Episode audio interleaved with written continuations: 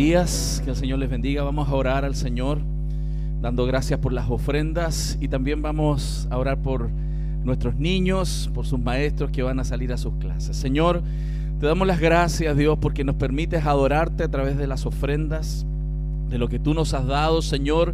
Nosotros traemos a ti, no con tristeza, ni por necesidad, porque tú amas al que da con alegría. Y alegres estamos, Señor, de poder ofrendar, Señor, de ser parte de aquella dinámica virtuosa, Señor, de la siembra y la cosecha, Señor amado, y que esto permita que tu iglesia siga creciendo, expandiéndose, Señor, desarrollando el evangelismo, el evangelio predicado, enseñado, Señor, en todas partes del mundo. Señor, gracias por tu fidelidad con tu iglesia y gracias por esta iglesia y su fidelidad hacia ti, Señor.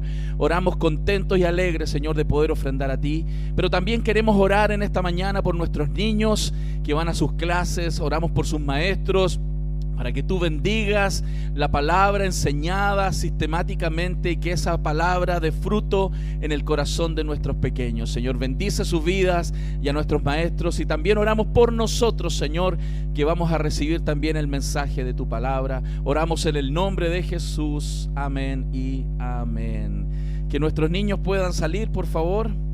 Mientras tanto, los adultos que se quedan en, en el salón, busquen en su Biblia Juan capítulo 10, versículos 1 al 18. Juan 10, 1 al 18.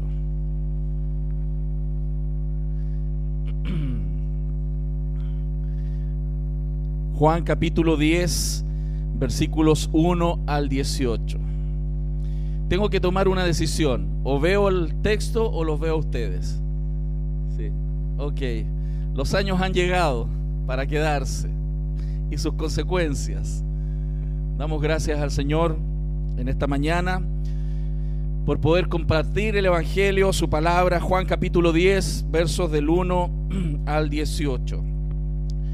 Como usted sabe, estamos enseñando las doctrinas de la gracia, estamos enseñando ese concepto que históricamente ha sido reconocido como TULIP, un acróstico que resume cinco doctrinas fundamentales de las iglesias reformadas, doctrinas de la gracia. Y el día de hoy vamos a la tercera doctrina, la expiación limitada. Y quiero partir, aunque no va a ser exclusivamente este texto, sí es un texto fundamental para la explicación de la doctrina en esta mañana. Juan capítulo 10, versículos 1 al 18 dice así. De cierto, de cierto os digo, el que no entra por la puerta en el redil de las ovejas, sino que sube por otra parte, ese es ladrón y salteador. Mas el que entra por la puerta, el pastor de las ovejas es. A este abre el portero y las ovejas oyen su voz y a sus ovejas llama por nombre y las saca. Y cuando, la, y cuando ha sacado fuera todas las propias, va delante de ellas y las ovejas le siguen porque conocen su voz. Mas al extraño no seguirán, sino huirán de él, porque no conocen la voz de los extraños. Esta alegoría les dijo Jesús, pero ellos no entendieron qué era lo que les decía. Volvió pues Jesús a decirles, de cierto, de cierto os digo, yo soy la puerta de las ovejas. Todos los que antes de mí vinieron, ladrones son y salteadores, pero no los oyeron las ovejas. Yo soy la puerta, el que por mí entrare será salvo, y entrará y saldrá y hallará pastos. El ladrón no viene sino para hurtar, matar y destruir. Yo he venido para que tengan vida y para que la tengan en abundancia. Yo soy el buen pastor. El buen pastor su vida da por las ovejas. Mas el asalariado y que no es el pastor de quien no son propias las ovejas, ve venir al lobo y deja las ovejas y huye, y el lobo arrebata las ovejas y las dispersa. Así que el asalariado huye porque es asalariado y no le importan las ovejas. Yo soy el buen pastor y conozco mis ovejas y las mías me conocen. Así como el Padre me conoce y yo conozco al Padre y pongo mi vida por las ovejas. También tengo otras ovejas que no son de este redil aquellas también debo traer. Y oirá mi voz y habrá un rebaño y un pastor. Por eso me ama el Padre, porque yo pongo mi vida para volverla a tomar. Nadie me la quita, sino que yo de mí mismo la pongo. Tengo poder para ponerla y tengo poder para volverla a tomar. Este mandamiento recibí de mi Padre.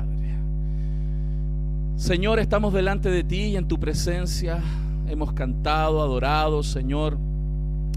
Y esperamos, Dios, que por medio de la obra de tu Espíritu Santo tú hables a nuestro corazón y puedas capacitarnos para entender y no solo comprender con nuestra razón, sino que nuestro corazón, Señor, sea impactado por el mensaje profundo y real de tu palabra que da vida y vida en abundancia. Señor, usa este hombre imperfecto que predica tu palabra perfecta para que la gloria sea tuya y no de aquel que la expone, Señor.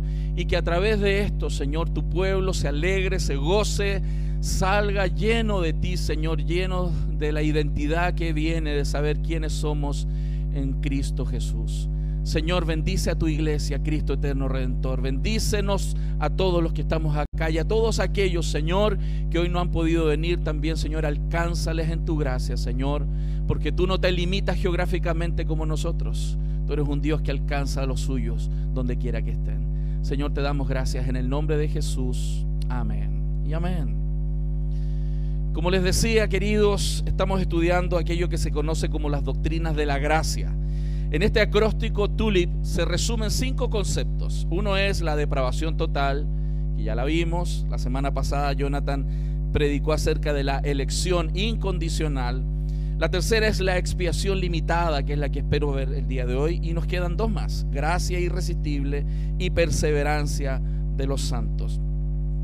Cuando hablamos entonces de expiación limitada, también hay algunos otros nombres que se le ha dado a esta doctrina. La primera definición, que es una buena definición, ha tenido algunos matices para intentar precisar qué es lo que la Biblia está intentando explicarnos y que se ha resumido en estas doctrinas.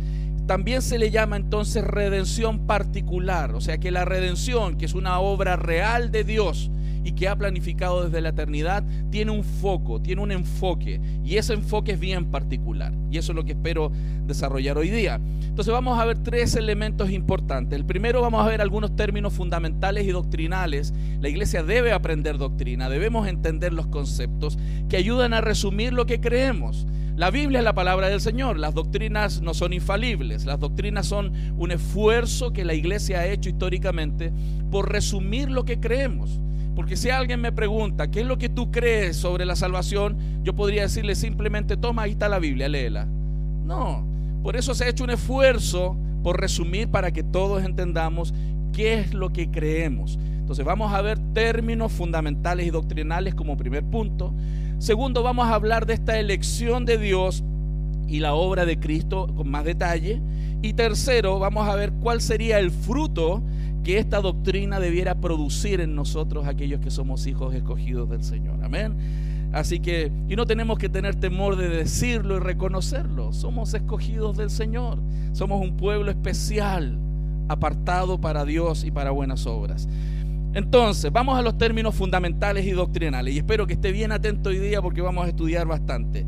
Cuando hablamos entonces de doctrinas bíblicas, este término de expiación limitada, cuando pensamos en expiación limitada, lo que no queremos decir es que estamos tratando de limitar el mérito o la capacidad que tiene la obra de Cristo. Cuando decimos expiación limitada, no estamos diciendo el alcance o el potencial del alcance de la obra de Cristo porque todos sabemos que el potencial de la obra de Cristo es total. Dios es capaz de salvar a todos con lo que Él hizo. Es suficiente para todos. Por otro lado, también sabemos en nuestra doctrina fundamental que el mensaje del Evangelio es universal. El mensaje no está limitado a algunas personas. El mensaje es universal. Eso quiere decir que tiene que ser predicado a todo el mundo. Vuelvo a repetir, expiación limitada no tiene que ver con el alcance potencial que tiene la obra de Cristo. Y cuando hablamos del mensaje, entendemos que el mensaje es universal. Si usted recuerda lo que dice Hechos capítulo 1, versículo 8, pero recibiréis poder cuando haya venido sobre vosotros el Espíritu Santo y me seréis testigos en Jerusalén, en toda Judea, en Samaria y hasta... O sea, el alcance del evangelismo es universal y el potencial de salvación de lo que Cristo hizo en la cruz también es total. No tiene limitación el potencial de salvación de la obra de Cristo. Y eso es importante porque podemos confundirnos cuando estamos tratando de definir expiación limitada o redención particular. Esto quiere decir que el Evangelio es ofrecido a todos quienes están en el alcance de oírlo. Todos aquellos que pueden oír, para ellos es este mensaje. Pero hermanos, no es ofrecido universalmente sin condición alguna porque este mensaje del Evangelio es para todo aquel que cree y se arrepiente de sus pecados. Entonces, vuelvo a resumir, los méritos de la obra de Cristo, esos méritos de lo que Cristo hizo en la cruz, se le da a todo aquel que cree y se arrepiente de sus pecados. Y además, esta obra de Cristo es suficiente, tiene el potencial para todos, pero es efectiva para algunos. Tiene el alcance total, pero termina siendo efectiva solamente para algunos. Esto es lo que distingue, hermanos, el alcance universal o particular de dos mm, tradiciones cristianas. Una de ellas son los universalistas y los otros son los particularistas. Los que somos de las doctrinas reformadas, como nuestra iglesia, somos particularistas, porque creemos que la redención tiene un enfoque particular sobre cierto grupo de personas. El universalismo plantea que la salvación es una gran oferta. Cristo fue a la cruz, murió por los pecados de todos y todos tienen el potencial de ser salvados indistintamente. Y es bueno entender estas diferencias. Sin embargo, cuando hablamos de doctrina de la expiación limitada o redención particular, no estamos tratando de hablar de esta diferencia entre particularistas y universalistas. Ponga mucha atención.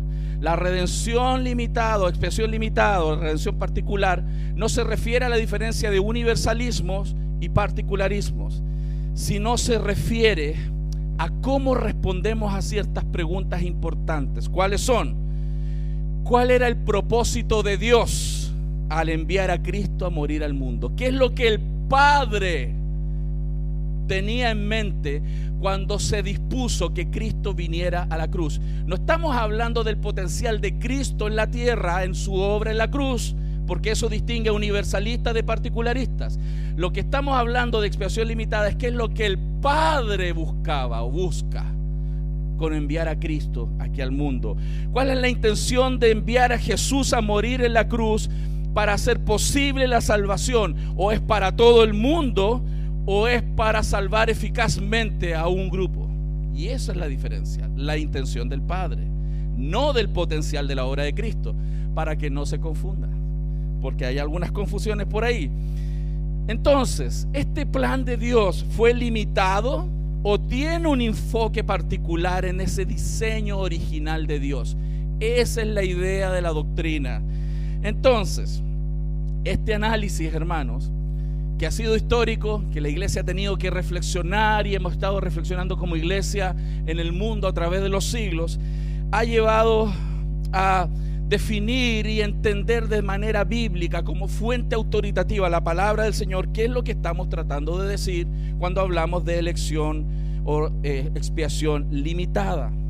Entonces, estamos queriendo decir que el diseño de Dios tiene propósito para salvar a todo el mundo sin distinción o va a escoger y salvar a un grupo. ¿Usted tiene en su mano la Biblia? ¿La tiene? Juan capítulo 10, ¿lo tiene ahí? Vamos al verso 11. Dice, yo soy el buen pastor y el buen pastor da la vida por sus ovejas, por las ovejas.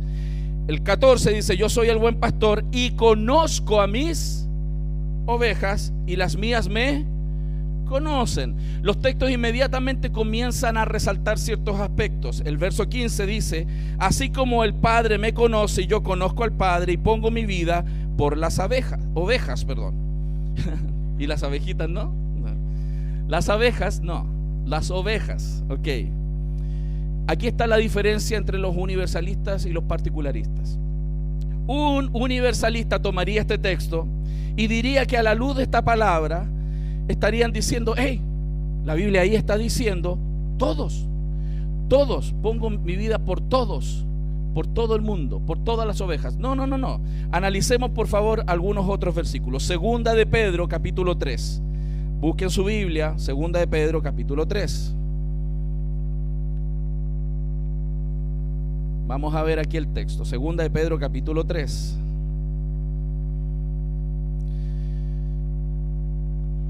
El verso 11, recuerde, Juan decía, pongo la vida por las ovejas. ¿Cuáles? ¿Todas o por algunas? Eso es el punto que vamos a intentar resolver. A la luz de la elección de Dios. Segunda de Pedro capítulo 3 versículos 8 y 9 dice, Mas, oh amados, no ignoréis esto que para con el Señor un día es como mil años y mil años como un día. El Señor no retarda su promesa, según algunos la tienen por tardanza, sino que es paciente para con nosotros, no queriendo que ninguno perezca, sino que todos procedan al arrepentimiento. Ve, pastor, es para todos, diría un universalista, inmediatamente, ¿no? Porque ahí dice todos y todos es. Eso diría un, universalista. Pero esto es importante porque esto es lo que hay que revisar. Aquí es donde está. Algunos teólogos universalistas dicen que este texto dice entonces que Dios quiere e intenta salvar a todos los que Él pueda salvar. Dicen que Dios ha provisto salvación en Cristo y todos sus beneficios como esta gran oferta amplia. Y el planteamiento tiene entonces una idea de fondo que la efectividad de lo que Cristo ha hecho en la cruz dependerá de algún tipo de respuesta humana. Lo que entonces el universalista cuando toma este texto dice, Dios ofrece a todos, y entonces la respuesta del hombre es la que va a garantizar para él la salvación. Se apoyan en eso, porque dicen, Dios no quiere que nadie perezca. Eso es lo que quiere. ¿Cuál es el problema? surge respecto del entendimiento de algunas palabras y del contexto en el cual este texto está escrito. Vamos a hablar de algunas palabras importantes que este texto de segunda de Pedro dice. Primero tiene que ver con la palabra que está ahí que se llama voluntad y la segunda con la palabra ninguna y vamos a distinguir ahí. La primera palabra voluntad está en esta frase no queriendo que ninguno perezca. Ahí hay una voluntad, no quiere, él no quiere que ninguno perezca. Sabemos que en el griego, cuando hablamos de estas palabras que se traducen como voluntad, hay un par de palabras que se traducen como voluntad. ¿Cuál es el problema? Que los matices de esta palabra son muy amplios. ¿Y qué tipo de voluntad entonces es esta? Y aquí es donde la teología nos ha ayudado, porque la Biblia describe más de un tipo de voluntad divina. Y aquí es importante resumirlas. Por ejemplo, hay una voluntad que decreta, lo que Dios determina que pase. Es esa voluntad soberana o efectiva de Dios. Cuando Dios se propone hacer algo con su voluntad decretal, eso pasa sí o sí. Es esa voluntad que describe que todo lo que Dios elige hacer lo va a realizar. Y hay textos muy lindos como Isaías 46, 9 y 10 que dice, acordado de las cosas pasadas desde los tiempos antiguos porque yo soy Dios y no hay otro Dios y nada hay semejante a mí, que anuncio lo por venir desde el principio y desde la antigüedad lo que aún no era hecho, que digo, mi consejo permanecerá y haré todo lo que quiero. ¿Qué tipo de voluntad es esa? Esa es una voluntad que decreta. Lo que Dios dice que va a pasar, pasa. Si aplicamos ese texto, ese tipo de voluntad, al texto de segunda de Pedro, la conclusión sería que nadie tendría que ir al infierno entonces. Porque si Dios decretara que todo lo que Él dice se cumple y de eso se refiere segunda de Pedro, nadie se va al infierno. Porque si Él no quiere que nadie se vaya al infierno, nadie se va al infierno. Entonces no está hablando de ese tipo de voluntad, el texto de Pedro.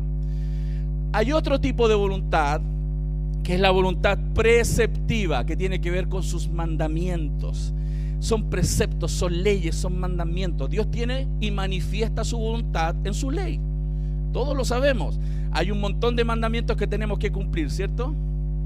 Y hermanos, nosotros tenemos que obedecer los mandamientos del Señor.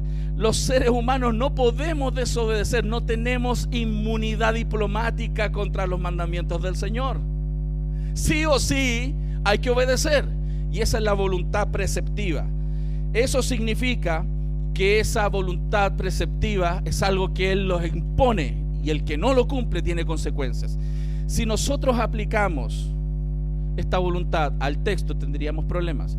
Porque todos sabemos que aunque Dios tiene una voluntad preceptiva, no todo el mundo la cumple. ¿Usted cumple toda la ley del Señor? Ah, entonces hay una voluntad de Dios que es sí o sí, pero tiene la posibilidad de quebrarse. Si nosotros aplicamos esa voluntad al texto de segunda de Pedro sería como raro. Dios no quiere que nadie perezca, nos manda que no muramos. No, puede mandarnos que no muramos puede mandarnos no cumplir su ley, pero no puede mandarnos que no perezcamos. Por eso no es ese tipo de voluntad lo que segunda de Pedro nos está diciendo. Pero hay una tercera manera de entender la voluntad del Señor, que es la voluntad de disposición.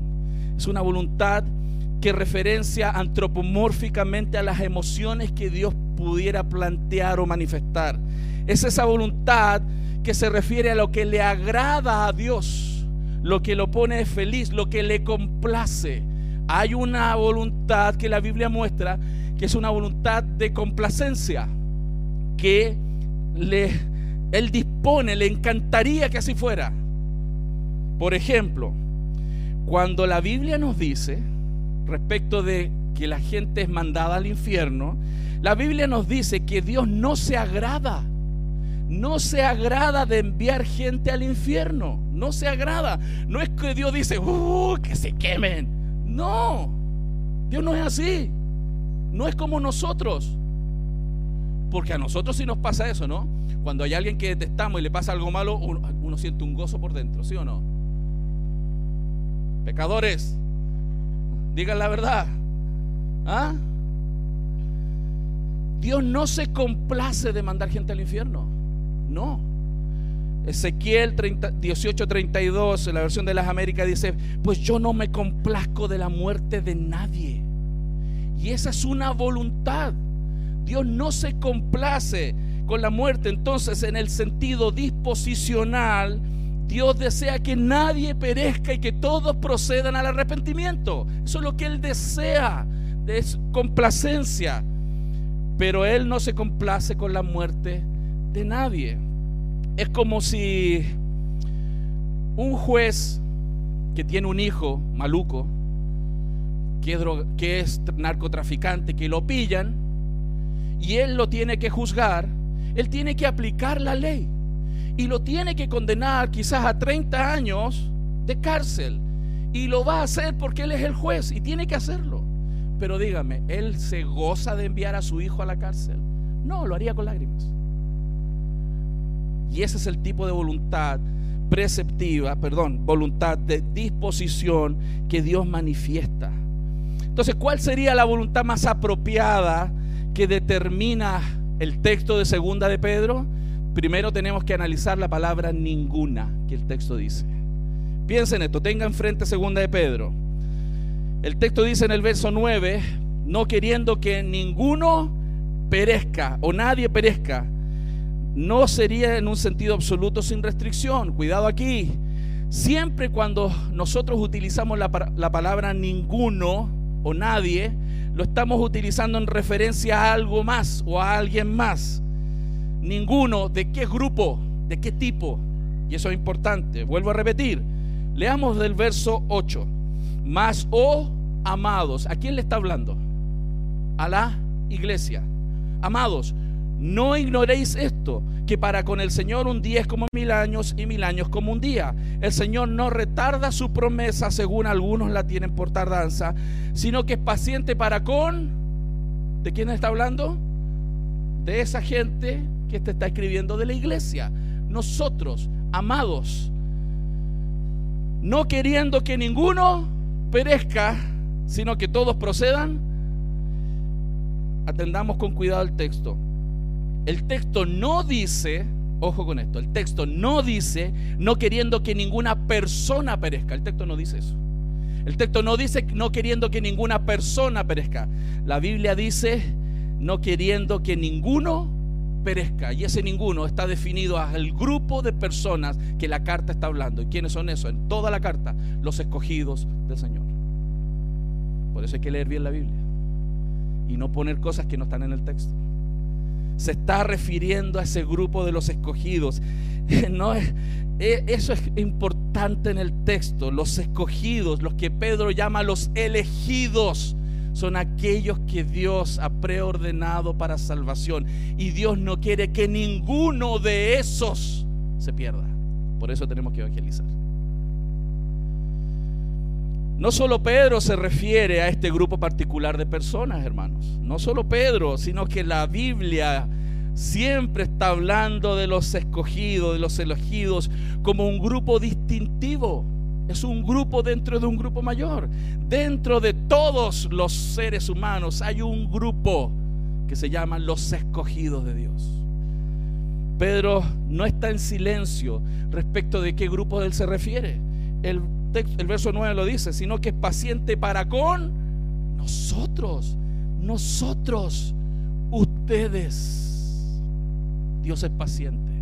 Dios ha sido paciente y, con muchos de nosotros fue paciente por muchos años hasta que nos cayó la teja y Cristo se reveló a nuestras vidas.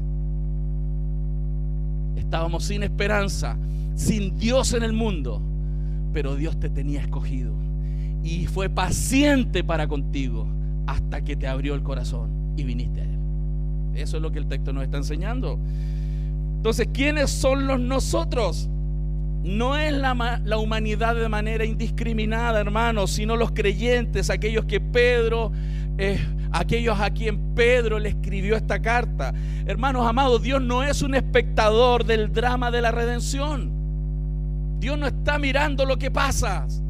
Dios está obrando. No tenemos un Dios que envía a Cristo a morir en la cruz y luego se espera ahí que alguien lo agarre. No. Dios no es así. La Biblia lo enseña. Nuestra visión de Dios reformada es que Dios tiene un plan eterno de redención y está planificado con un diseño y una ejecución perfecta por la obra de Cristo en la cruz. Y es importante entonces esta doctrina, porque aquí tiene que haber un tipo de respuesta en tu corazón. ¿Qué es lo que dice esta doctrina a tu corazón? ¿Estalla tu corazón de gozo al saber que eres un elegido de Dios? ¿Estalla tu corazón en alabanza al ser contado dentro del pueblo de aquellos que tienen la capacidad de oír a Dios y conocerle, de escuchar a Cristo y conocerle y seguirle? ¿Por qué le sigues tú? Tú le sigues simplemente porque Él te escogió. Entonces, vamos a mirar más profundo en el segundo punto. Profundicemos ahora en esta doctrina, la elección de Dios y la obra de Cristo. Entonces, ¿por quién murió Cristo? ¿Por quién murió? Los arminianos o universalistas creen que la muerte de Cristo en la cruz provee un remedio universal para la culpa del pecado heredado de nuestros padres. En otras palabras, Cristo murió por toda la humanidad. Eso es lo que se dice. Entonces, ¿por qué no todos se salvan? La respuesta es porque la aplicación del remedio provisto por Dios ya no depende de Dios. ¿Depende de quién? Del hombre. El hombre es aquel que decide quién es salvo. Por tanto, en esta mirada, Cristo muere para hacer posible la salvación de todos. Pero esta muerte no salva real y eficazmente a nadie. O sea, pudiera haberse dado el caso que nadie sea salvo. Claro, si nadie lo hubiera elegido en este modelo, nadie iría al cielo. No es lo que enseña la Biblia. Las escrituras, sin embargo, presentan el caso de manera inversa. Llegamos a creer, hermanos, llegamos a creer porque fuimos escogidos por Dios para ser creyentes. Y Cristo murió en la cruz del Calvario para hacer efectiva esa salvación a nuestras vidas, los escogidos. El capítulo 10 del Evangelio de Juan, en el cual nos hemos apoyado al principio, enseña claramente lo siguiente.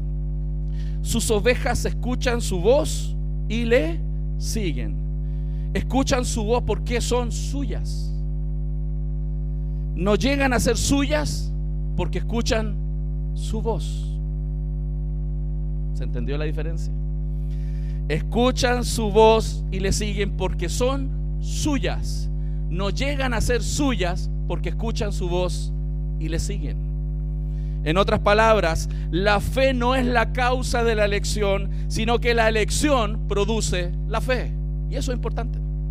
La elección de Dios, el Padre, produjo la fe en ti para que la obra que tiene el potencial total de salvación que Cristo otorgó en la cruz se aplique a tu vida.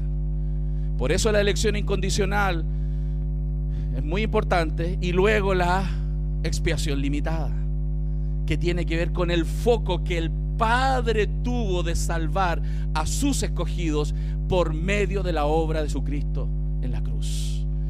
Volvamos a Juan capítulo 10, por favor, versículos 1 al 4, y volvamos a atender los detallitos hermosos que hay aquí en el texto. Dice, de cierto, de cierto os digo, que el que no entra por la puerta en el redil de las ovejas, sino que sube por otra parte, ese es ladrón y salteador.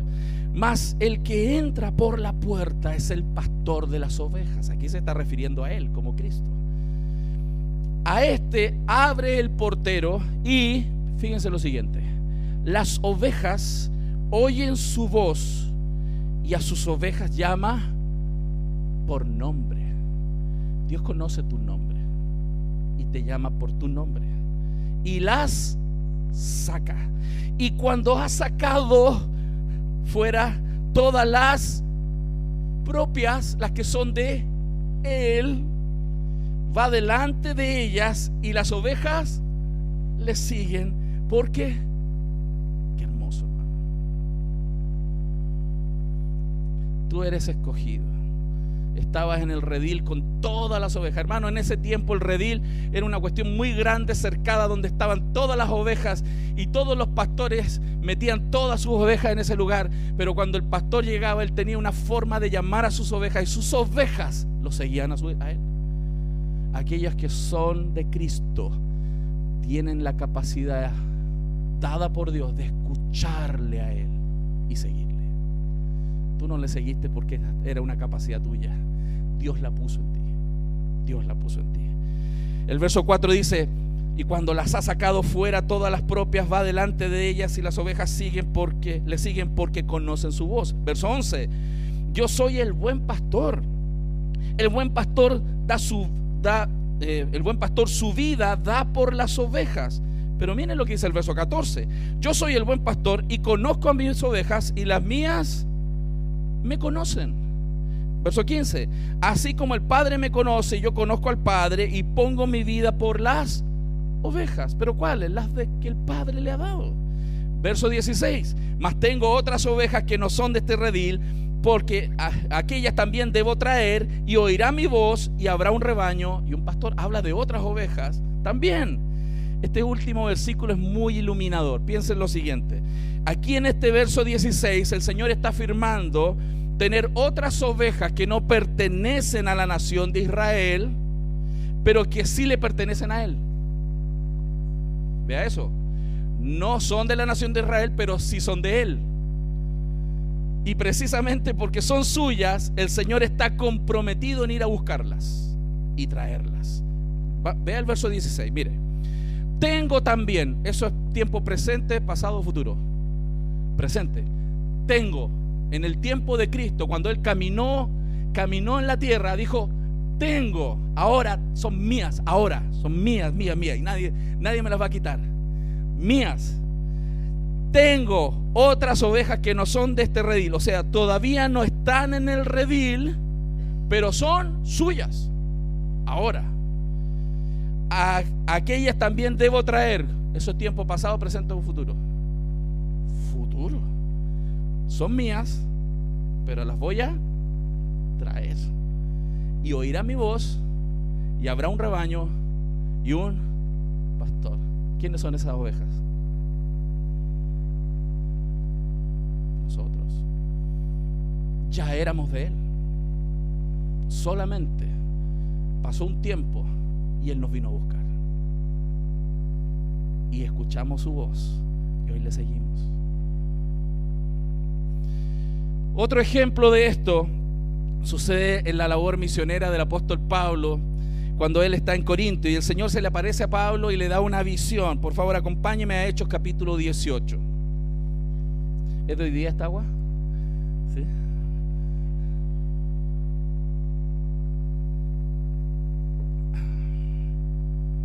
Hechos 18, 9 y 10.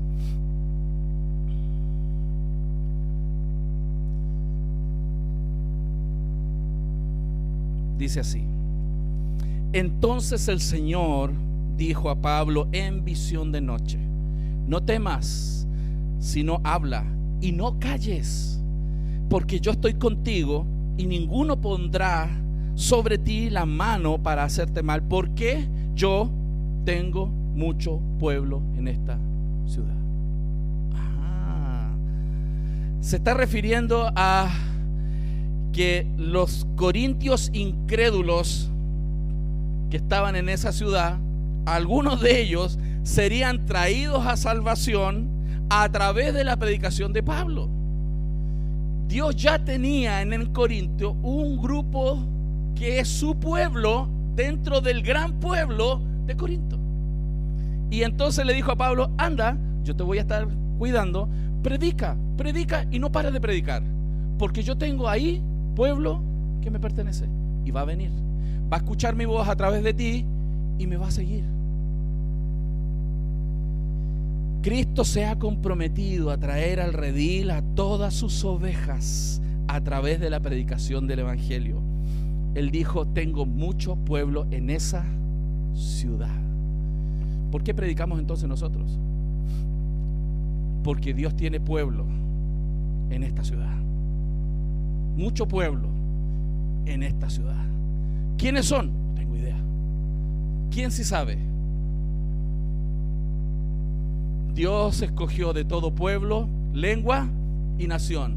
Nuestro rol es ir y predicar el Evangelio a todas las naciones. Y en esas naciones Dios tiene mucho pueblo que oirán su voz y vendrán a Él. Entonces, ¿y cómo es que todas esas ovejas llegaron a ser suyas? ¿Saben por qué esas ovejas son de Cristo? Porque Dios se las dio. Juan 10, 29 dice, mi Padre que me las dio. Por eso esto tiene que ver la expiación limitada no con la suficiencia o no y el potencial o no de salvación de la obra de Cristo en la cruz. No tiene que ver con eso.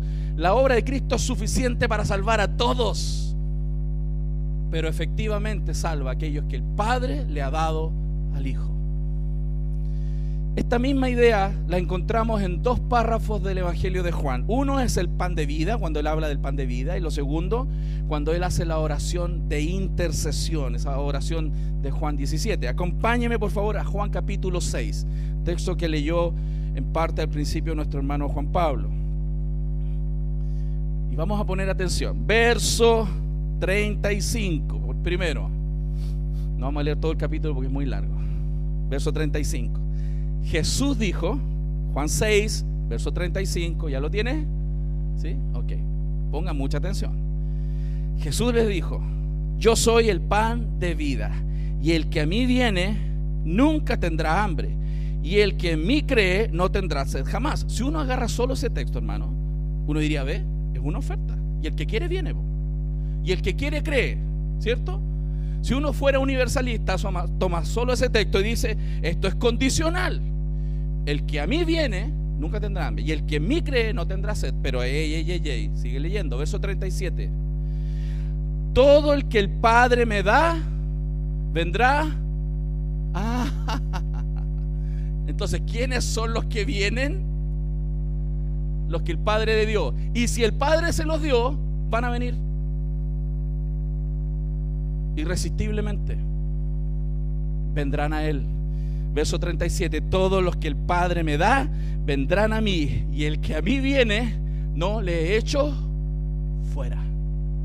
Verso 38, porque he descendido del cielo no para hacer mi voluntad, sino la voluntad del que me envió. Verso 39, y esta es la voluntad del Padre, el que me envió, que todo lo que me diere no pierda yo nada, sino que lo resucite en el día posterior. Hermano, aquellos que el Padre le ha dado al Hijo, van a escuchar su voz, la voz de Cristo, van a venir a Él, Cristo no los va a perder y los va a resucitar en el día postrero. Sí o sí. No sé cómo pone tu corazón. Verso 44. Ninguno puede venir a mí. Hermano, ¿cuántos pueden venir a Él? Ninguno puede venir a mí si el Padre que me envió no lo trajere y yo le resucitaré en el día posterior. ¿Qué más claro que eso? Vamos con otra. Juan 17, por favor. Juan 17. Versos 6 al 10. Esta oración intercesora de Cristo. Miren lo que dice aquí el texto. Juan 17, verso 6. He manifestado tu nombre. ¿A quién? A los hombres que del mundo me diste, tuyos eran y me los diste. Y han guardado tu palabra. Ahora han conocido que todas las cosas que me has dado proceden de ti, porque las palabras que me diste les he dado y ellos las recibieron y han conocido verdaderamente que salí de ti y han creído que tú me enviaste. Yo ruego por ellos, no ruego por el mundo. Hermanos, Cristo el Salvador no ruega por el mundo. ¿Lo está viendo? Él no ruega por el mundo. Él ruega por su pueblo. Por su pueblo, por sus escogidos. Sino por los, dice, no ruego por el mundo, sino por los que me diste, porque tuyos son. Verso 10. Y todo lo mío es tuyo y lo tuyo mío y he sido glorificado en ellos. Verso 20. Mas no ruego solamente por estos, sino también por los que han de creer en mí por la palabra de ellos. Otra vez, nosotros, hermanos. Pero por otro lado, el texto es muy claro en que aquellos que no son ovejas de Cristo, tienen sus oídos abiertos para oír a otras voces, pero no a Cristo. Juan 10, 24 dice, capítulo 10, verso 24, y le rodearon los judíos y le dijeron, ¿hasta cuándo nos turbas el alma? Si tú eres el Cristo, dínoslo abiertamente. Cristo había hecho milagros, había caminado sobre el agua, Cristo había alimentado a miles de personas, había hecho muchas cosas. Pero ellos no creían. A ver, dinos, dinos, ¿eres, o no eres el Cristo? Dinos, dinos. Verso 25, Jesús le respondió, os lo he dicho y no, y no creéis. Ah, entonces pastor, aquí el que cree, cree. Espérense. Las obras que yo hago en nombre de mi Padre, ellas dan testimonio de mí. Pero ¿qué dice el verso 26? Pero vosotros no creéis. ¿Por qué? ¿Por qué la gente no cree? Porque no son sus ovejas. ¿Y quiénes son sus ovejas? Las que el Padre le da. ¿Se está entendiendo? La elección o expiación limitada o redención particular, vuelvo a repetir, no tiene que ver sobre si Cristo es suficiente o no es suficiente. Él es suficiente para salvar a todos los miserables pecadores de este, este planeta y en toda la historia de la humanidad en los cuales yo soy el primero. Pero la expresión limitada no se refiere a lo que Cristo tiene capacidad de hacer, sino a lo que el Padre ha decidido hacer. Y aquellos que el Padre le ha dado. Las ovejas de Cristo manifiestan que son de Cristo porque escuchan su voz y le siguen. Si tú no estás siguiendo a Cristo, estás en un serio problema. Porque si tú no estás siguiendo a Cristo, o yo no estoy siguiendo a Cristo, no soy de Él. Porque los que son de Él escuchan su voz y le siguen. Y podemos estar en una iglesia sin seguirle. Cuidado con eso. Ahora, puede ser que por un tiempo algunos caminen extraviadamente, y es verdad, y pasa por aquí, por allá, como ovejas perdidas, ¿cierto? De la casa de Israel algunos, y otros simplemente medios carneritos de repente, pero después nos damos cuenta que eran ovejitas. Pero tarde o temprano, hermanos, la voz de su pastor ellos van a escuchar y van a volver en arrepentimiento y fe.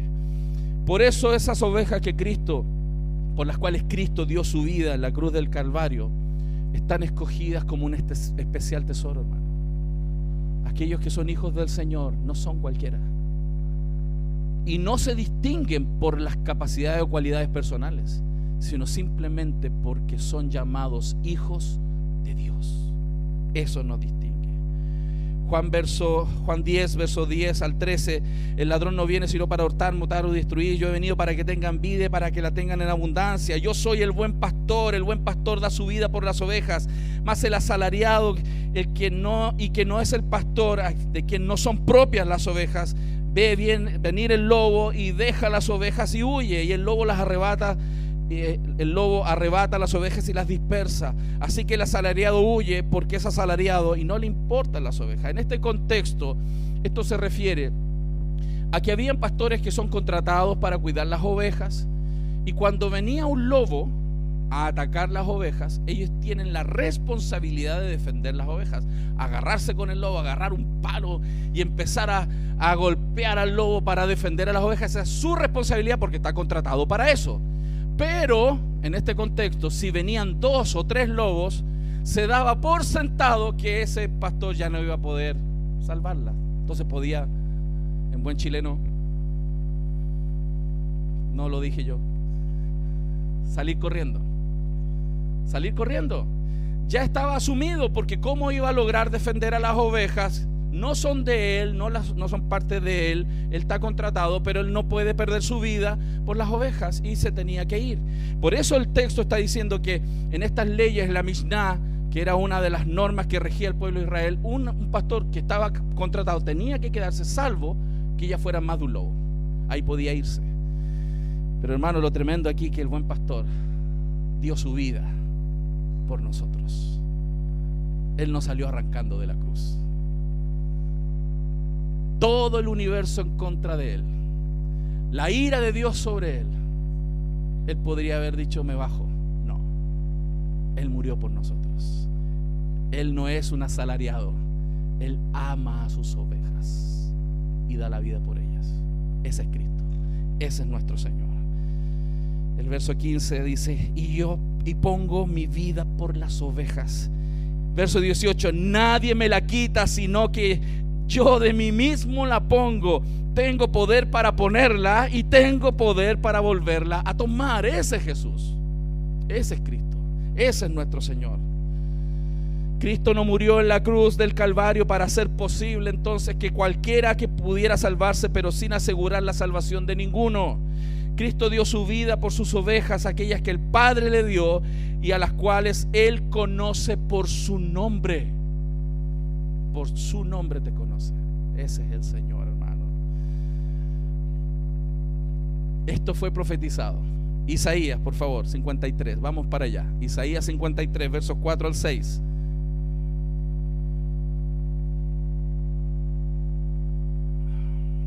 Hay muchos textos que podemos analizar, pero me estoy concentrando en algunos. Isaías 53, versos 4 al 6.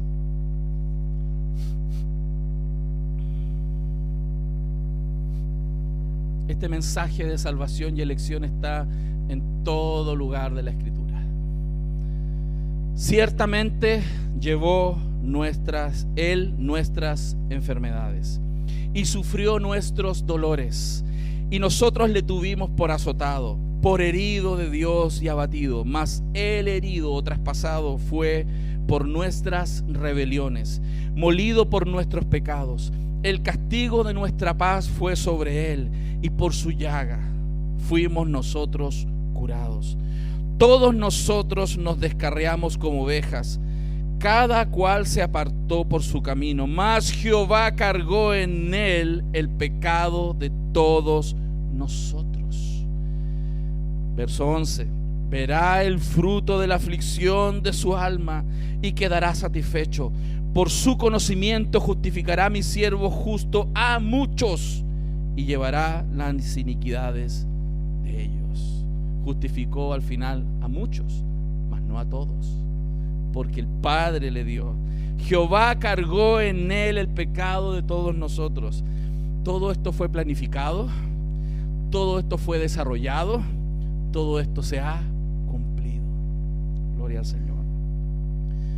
Por eso cuando Cristo nace, hermanos, de la mujer, de María, Mateo 1:21 dice, y dará a luz un hijo, y llamará su nombre Jesús, porque él salvará a su pueblo de sus pecados. ¿Quién es ese pueblo? Los escogidos del Señor. No se estaba refiriendo a la nación de Israel, se estaba refiriendo a su pueblo dado por su Padre. Cristo fue hecho pecado en lugar de nosotros. J.I. Packer comenta, Cristo no ganó una salvación hipotética para creyentes hipotéticos de una manera, de una mera posibilidad o una mera posibilidad de salvación para quienes posiblemente creerán, sino una salvación real para su propio pueblo escogido. No sé cómo está poniéndose tu corazón, a mí me dan ganas de cantar y alabar al Señor. Por eso hay algunos frutos que quiero cerrar la enseñanza de esta doctrina. Una de las cosas importantes que debiera brotar en nuestro corazón es la seguridad de salvación cuando sabes que eres escogido.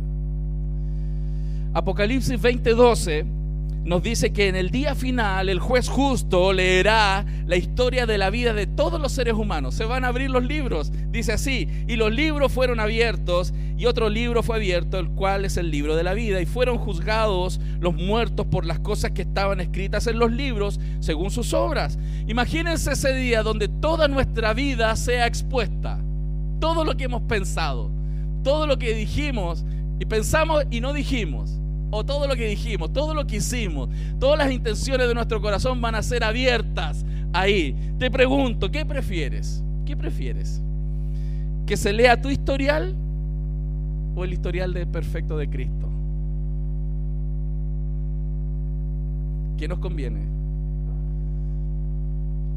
Esta expiación limitada o redención particular genera que Dios nos vea no por nuestro historial, sino por el historial de Cristo.